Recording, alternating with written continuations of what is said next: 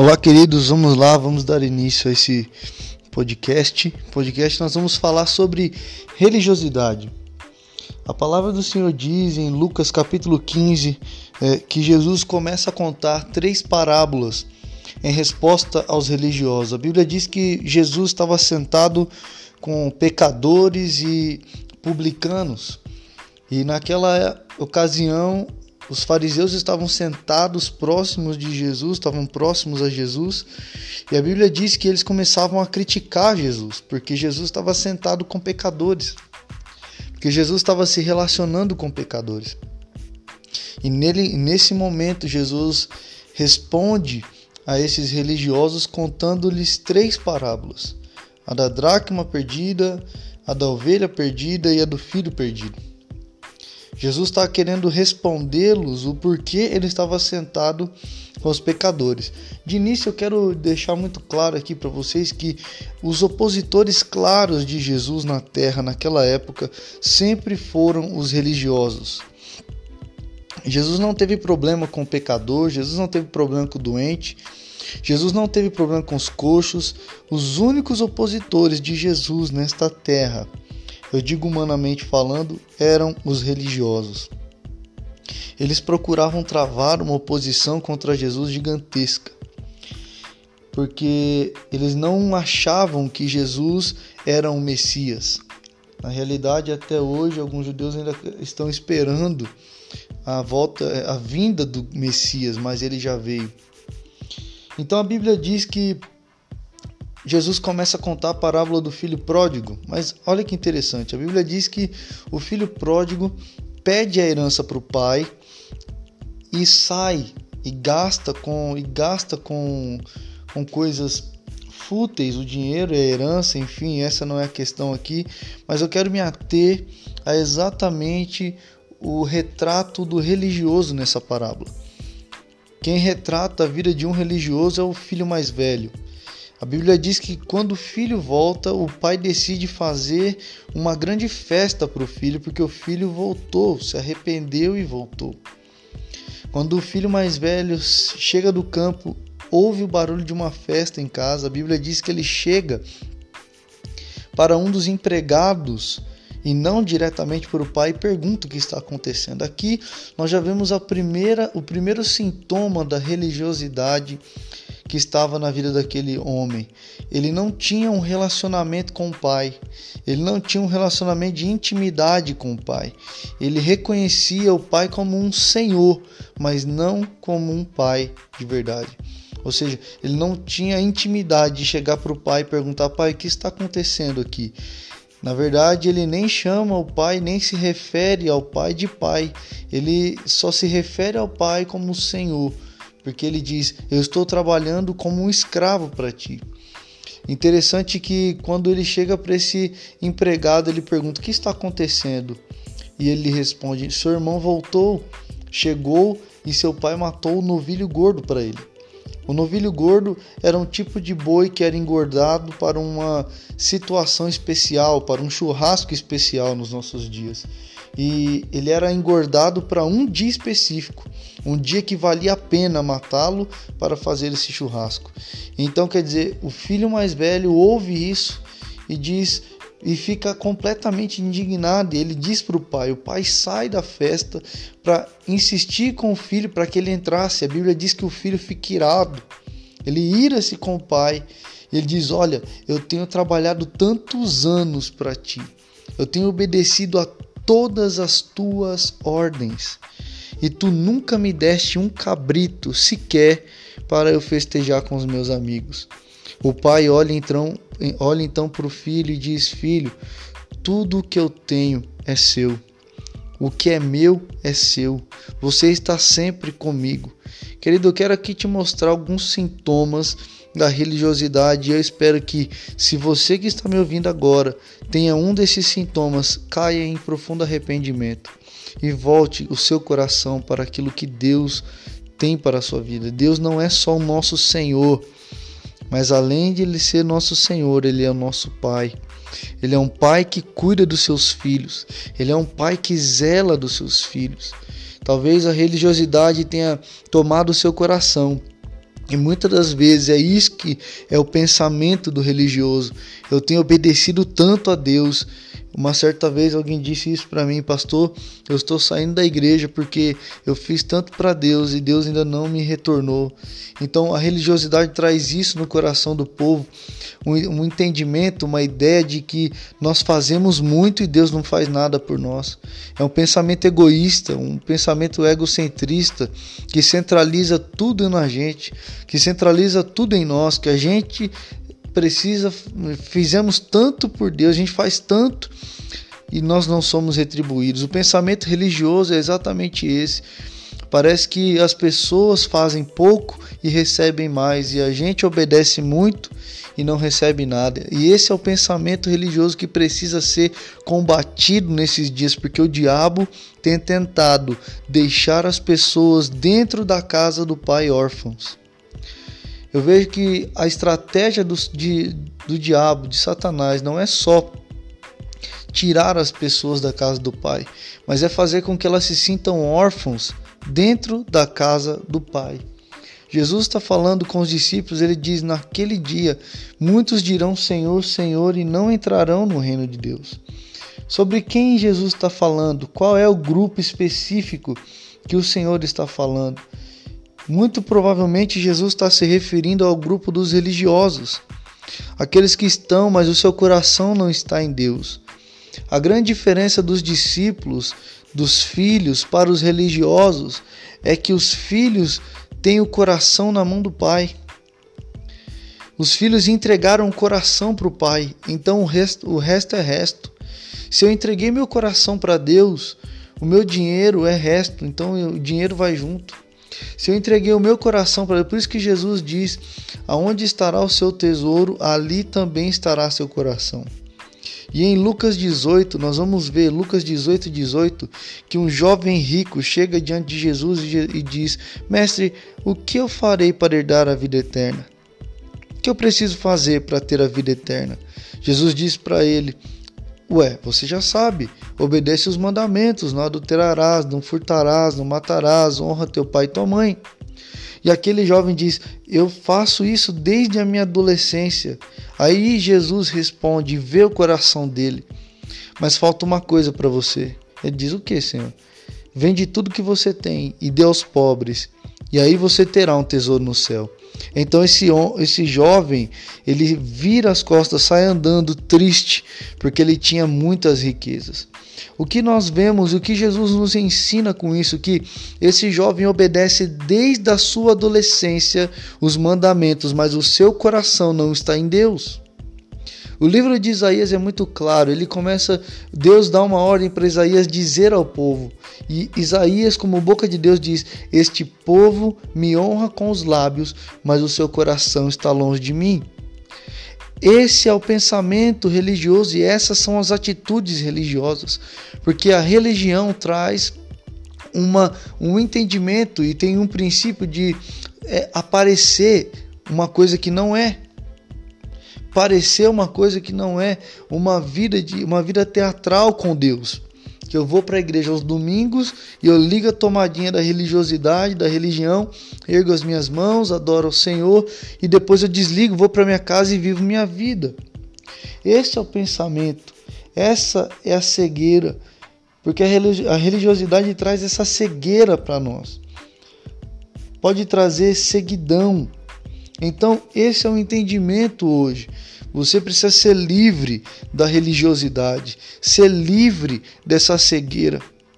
Não fazer obedecer a Deus, e o que eu chamo a sua atenção hoje é o porquê você está obedecendo a Deus. Você não tem que obedecer a Deus porque tem que fazer. Você tem que obedecer a Deus por amor. Por isso que a todo momento nós vemos na Bíblia um princípio, obviamente claro, que são os dois maiores mandamentos. Alguém pergunta para Jesus: Jesus, quais, qual é o maior e primeiro mandamento? Jesus, sem titubear, lhe diz: Amarás o Senhor, o teu Deus, acima de todas as coisas. Aí alguém pergunta: e qual é o segundo? Ele diz: Amarás o teu próximo como a ti mesmo. Os dois maiores mandamentos têm a ver com amor.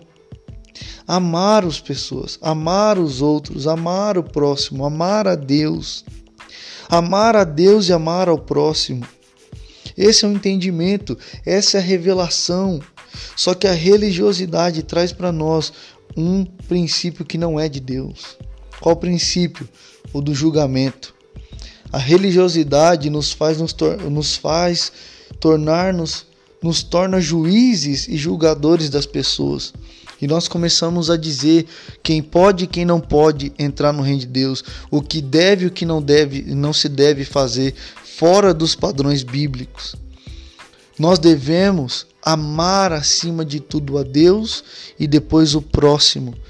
Nós precisamos entender que uma das maiores parábolas que Jesus contou, uma das, eu acredito que todas são importantes, todas. Mas algumas das parábolas são respostas aos religiosos. A parábola do bom samaritano também é uma resposta a um fariseu que pergunta para Jesus: Quem é o meu próximo? Alguém que se dizia obediente à lei, alguém que se dizia obediente aos mandamentos, pergunta para Jesus para querer se justificar: quem é o meu próximo? Aí Jesus conta a parábola do bom samaritano. Ou seja, ali nessa parábola, um homem foi assaltado e foi ali espancado, deixado no meio da rua. E Jesus começa a dizer que ali passou o sacerdote quando viu o homem, ele passou pelo outro lado. Aí desce o levita. Quando viu também o homem machucado, passou do outro lado. Aí Jesus vai tocar na ferida dos judeus. Vai tocar na ferida dos judeus. E ele diz: E depois de ter passado o levita, que é referência do sacerdócio em Israel, depois que ele fala do, do, do sacerdote, do levita, aí ele diz: Então desceu um samaritano. Os samaritanos, eles eram como se fossem inimigos do povo judeu. Eles eram, eles não se batiam, eles não se davam por conta de uma separação entre é, quando houve a separação né, do, dos reinos, logo depois de Salomão ter morrido, houve a separação dos reinos, ficou Judá e depois o, o, o reino de Israel. Então houve ali uma separação. O rei Acabe criou, ele foi um precursor de Samaria e ali houve adoração a outros deuses, enfim. Então criaram-se ali criou-se ali uma divisão entre os dois povos. Então, os samaritanos para os judeus eram como se fossem é, é, pessoas ruins, pessoas más, pessoas que não eram dignas de Deus.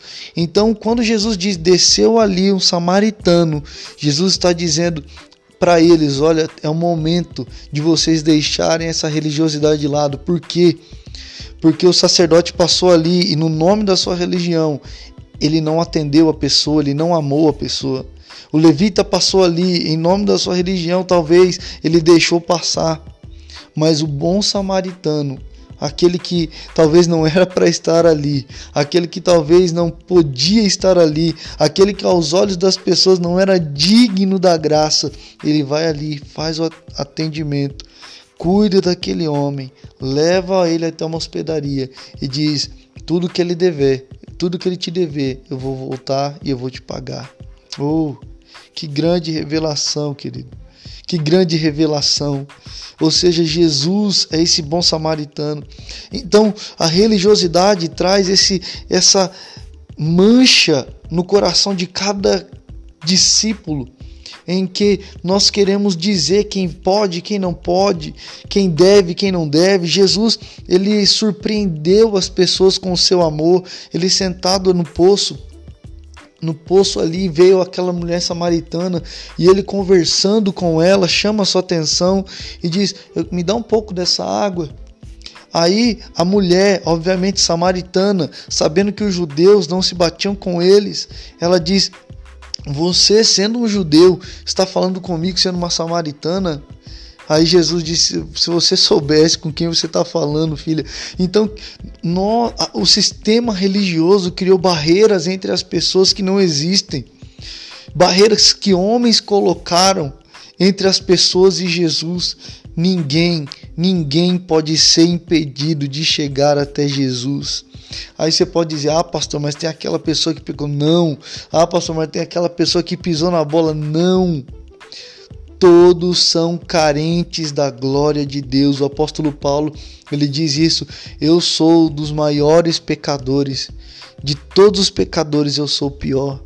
Querido, não existe ninguém melhor do que ninguém, nós somos todos iguais aos olhos de Deus. Deus nos ama e nós devemos entender e repreender este pensamento religioso do nosso coração, que não há limites em quem para que as pessoas cheguem até Jesus. Quero dizer para você, querido, que está me ouvindo, não importa a realidade que você está hoje, não importa a situação que você está hoje, talvez você estava afastado do Senhor, talvez você foi ferido pela igreja, por um sistema religioso, por alguém que diz para você que você não pode mais. Eu quero te dizer, Jesus te ama.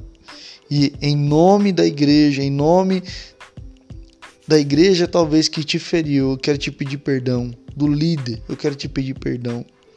Perdão, porque talvez nós te ferimos com nossa falta de conhecimento, com o nosso entendimento errado.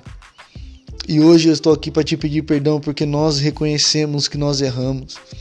Eu sou muito sincero em te dizer que eu nasci no berço evangélico, graças a Deus, e percebi algumas coisas dentro da igreja que não não se batiam e hoje a gente tem a liberdade, o entendimento mais claro e mais límpido, límpido para entender que o Senhor nos trouxe para a liberdade. O apóstolo Paulo em Gálatas ele diz: "Foi para a liberdade que Cristo nos libertou". Ele estava dizendo que a igreja não podia entrar de novo na escravidão da religiosidade. Ele não, a igreja não poderia entrar de novo, a igreja estava livre, ela não poderia entrar de novo no processo da religiosidade.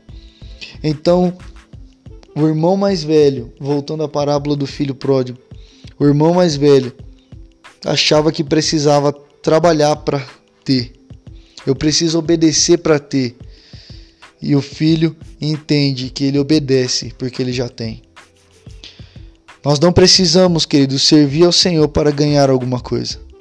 Nós precisamos servir a Deus, obedecer a Deus, porque nós já ganhamos. Nós já ganhamos. Oh, nós já ganhamos. Eu preciso que você entenda isso. Nós já ganhamos. O sistema religioso quer que quer fazer que a gente pense que a gente precisa fazer mais para merecer. Ninguém merece. Ninguém merece. Nós não nada do que nós possamos fazer vai fazer com que a gente se torne merecedor da graça de Deus, querido. Nada do que você faça. Você pode jejuar 40 dias, você pode jejuar 50 dias, você pode orar duas, três, quatro, doze horas seguidas, nada que você fizer vai te fazer merecedor da graça de Deus. Não tente merecer a graça de Deus. Não tente fazer por merecer. Não tente porque nós não merecemos. O entendimento é: o Senhor nos chamou para um propósito, o Senhor nos escolheu para nos amar. Nós fomos chamados para sermos amados. O sistema religioso quer que você só faça, faça, faça. E parece que só a gente tem que amar a Deus. Não, querido. Não, eu tô aqui para te dizer que Ele te amou primeiro. Ele te amou primeiro. Talvez no sistema religioso as pessoas se sintam frustradas por tanto fazer para Deus. E talvez aos olhos humanos dizer: "Ah, eu não fui recompensado com isso", porque esse essa é a frustração que o religioso tem. Essa é a frustração por achar que ele nunca vai receber, porque toda vez que você tenta fazer, porque eu vou merecer, eu vou merecer, eu vou merecer, você nunca nunca vai ser suficiente, porque a gente não merece. Agora quando eu entendo que eu faço, que eu não mereço e que eu recebo, que é a graça de Deus, eu me eu me sinto satisfeito. Então eu quero dizer para você, se sinta, querido, suprido no Senhor, porque nós nascemos para sermos amados. O Senhor nos ama, não importa qual é a sua realidade hoje. Não permita que o sistema e que a mentalidade religiosa tome seu coração, mas que você seja completamente tocado pelo amor do Senhor. Eu quero fechar dizendo que aquela mulher adulta, a Bíblia diz que ela é pega em adultério. Ela é pega em adultério. Aqueles religiosos levam ela até Jesus porque eles diziam: Olha aqui, mestre, a lei de Moisés diz que essa mulher tem que ser apedrejada. E agora? O que, que o senhor diz? Jesus está escrevendo no chão, talvez ninguém sabe o que Jesus estava escrevendo no chão. Mas aquela mulher estava ali, talvez chorando, necessitando de mais uma oportunidade para recomeçar, mais uma chance para começar sua vida. E a religião estava ali, para ela acabou, para ela é a morte. E a religiosidade deles estavam ali, acabou, agora é hora de morrer. Oh, querido. Os religiosos sempre vão tentar acabar com quem está no chão, com quem pecou. Eu pequei, e isso eles vão fazer sempre, porque é, é o caráter deles. Mas o caráter de Cristo é amor, recomeço. Jesus olha para aqueles homens e diz: Quem não tem pecado, que atire a primeira pedra. A Bíblia diz que eles já estavam com as pedras na mão, mas começaram a soltar um por um as suas pedras. E é naquele momento aquela mulher olha para Jesus. E Jesus olha para ela com um olhar de ternura. E diz para ela: Filha, vá em paz. Se eles não te condenaram, eu também não te condeno. Jesus tinha todo, toda a possibilidade de condená-la. Mas Jesus diz: Não, eu vou dar uma nova chance para você. E ela dá, e ele dá essa chance para ela diga: Vá em paz e não peques mais. Então quero dizer que talvez a mentalidade religiosa tentou dizer para você que você não tem mais jeito. Mas eu estou aqui hoje para te dizer: Deus está querendo te dar uma nova chance. Deus está querendo te dar uma nova oportunidade. Não permita parar agora, não se permita desistir, porque em Jesus nós temos um novo começo. Livre-se da religiosidade. Livre-se, querido, porque o nosso relacionamento com o Senhor não tem que se basear numa lei simplesmente, mas num relacionamento. O que o Senhor quer é um relacionamento, não é colocar um casamento, você não vê nenhuma casa, coloca lá um livro de regras. Não, porque o que o Senhor quer é relacionamento. Que a gente converse, que a gente se comunique, que a gente fale com Ele e que nós venhamos conversar. Pai, me perdoa por isso, me perdoa por aquilo. Ele vai dizer amém, meu filho, eu te perdoo. Se for preciso chamar a atenção, Ele vai chamar, mas todo relacionamento é baseado na comunicação. E qual é a comunicação entre nós e Deus? A oração. O Espírito Santo faz todo o trabalho enquanto nós oramos. Então entenda isso hoje. O nosso propósito é relacionamento. O nosso foco com o Senhor é relacionamento e não regras. Porque o apóstolo Luiz Hermínio diz isso: onde há muito regulamento, há pouco relacionamento. E o que Deus quer conosco não é regulamento, é relacionamento. Porque numa primeira vez, ele escreveu as tábuas em pedras. Aí a palavra vem e diz: Eu escrevi tábuas em pedras, mas agora eu escreverei no seu coração. Nós somos o templo do Senhor e Ele quer gerar esse relacionamento conosco, querido. Que Deus te abençoe. Eu espero que Deus tenha falado com você e decida hoje ser livre da religiosidade. Eu declaro a liberdade sobre a sua vida. Eu declaro o fardo de Jesus, porque Ele diz que o meu jugo é suave e o meu fardo é leve. Deus te abençoe e até o próximo podcast.